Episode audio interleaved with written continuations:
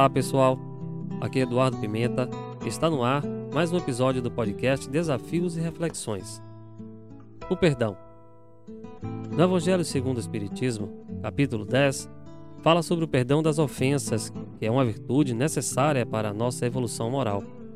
E ainda a doutrina reafirma um dos ensinamentos de Jesus que diz: Quantas vezes perdoarei a meu irmão?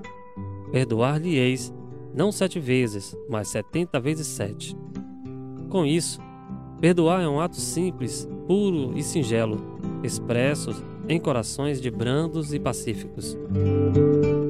Ainda no Evangelho segundo o Espiritismo, o Espírito Simeão e o apóstolo Paulo escreveram sobre o perdão das ofensas. Bem-aventurados os que são misericordiosos, porque obterão misericórdia.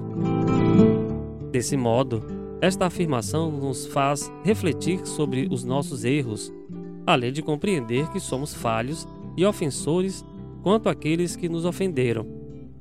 Entretanto, apesar de compreendermos a verdade desta afirmação, por que temos dificuldades em perdoar?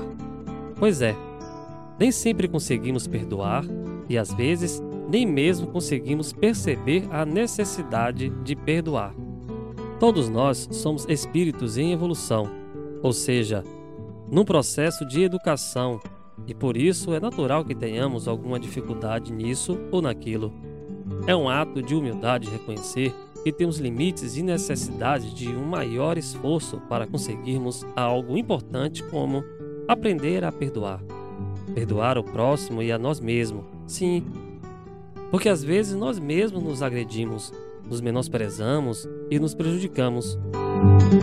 Muitas vezes, por ignorância ou desatenção, não sabemos bem o que estamos fazendo ou não sabemos o quanto aquilo que estamos fazendo é errado e prejudicial aos outros ou a nós mesmos. E da mesma forma, as outras pessoas também agem sem ter uma exata noção do quanto que elas fazem prejudica a nós e as outras pessoas. Por isso, precisamos estar atentos, sobretudo, em especial, à nossa conduta diária. Nestes últimos tempos, temos enfrentado situações diferentes das quais estamos acostumados a enfrentar. Ficamos mais tempos dentro de casa e em contato com familiares. Enfrentamos faltas de recursos financeiros, enfrentamos medos diversos, nos deparamos com enfermidades na família, notamos a presença de comportamentos muito egoísticos entre as pessoas com que convivemos. Notamos condutas reprováveis e até maldosas da parte de pessoas queridas ou próximas. Percebemos condutas prepotentes e arrogantes de amigos e parentes. Tudo isso é difícil de enfrentar e de administrar. Mas devemos lembrar que a força de que precisamos vem de Deus.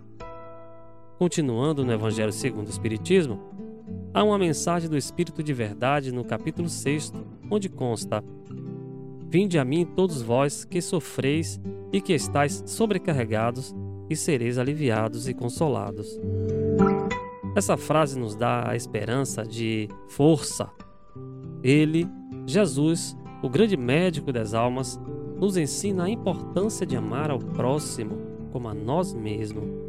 Então, mesmo nos deparando com pessoas difíceis de convívio, adotemos um comportamento cristão, confiemos em Jesus, sigamos os seus ensinamentos, isso nos fortalece e nos ajuda muito. Procuremos não dizer nada além do necessário e da verdade Evitemos longas discussões que só levam a separações e inimizades. Esqueçamos a palavra ofensiva ou a crítica desnecessária a nós dirigidas, ainda que pela rede social. Esqueçamos o mal, perdoemos a tudo e a todos, mas sejamos vigilantes com os ofensores. Humberto de Campos, na obra Boa Nova, de psicografia de Francisco Cândido Xavier, ele lembra que o perdão não exclui a necessidade de vigilância e que não interessa se o perdoado está ou não arrependido. Ou seja, perdoe. Nessa obra, Humberto de Campos lembra também que Se você considera alguém insuportável, provavelmente que alguém nos considere assim também. Ou seja, somos insuportáveis para alguém. Vamos então desculpar e sempre ter boa vontade para a conciliação e esquecimento dos males recebidos. O perdão liberta, faz com que o ocorrido não nos incomode e deixe de nos fazer sofrer. Lembramos de que ninguém dá o que não tem e às vezes nós mesmos forçamos os limites, os limites da paciência e da bondade daqueles com quem convivemos. Não é fácil conviver com essa ou aquela pessoa, mas também não deve ser fácil conviver comigo. Vamos então exigir menos dos outros e desculpar mais os erros de comportamento dos outros e de nós mesmos. Se eu não perdoar, como esperar que os outros me perdoem? Que Jesus nos abençoe e até o próximo episódio do podcast Desafios e Reflexões. Um grande abraço.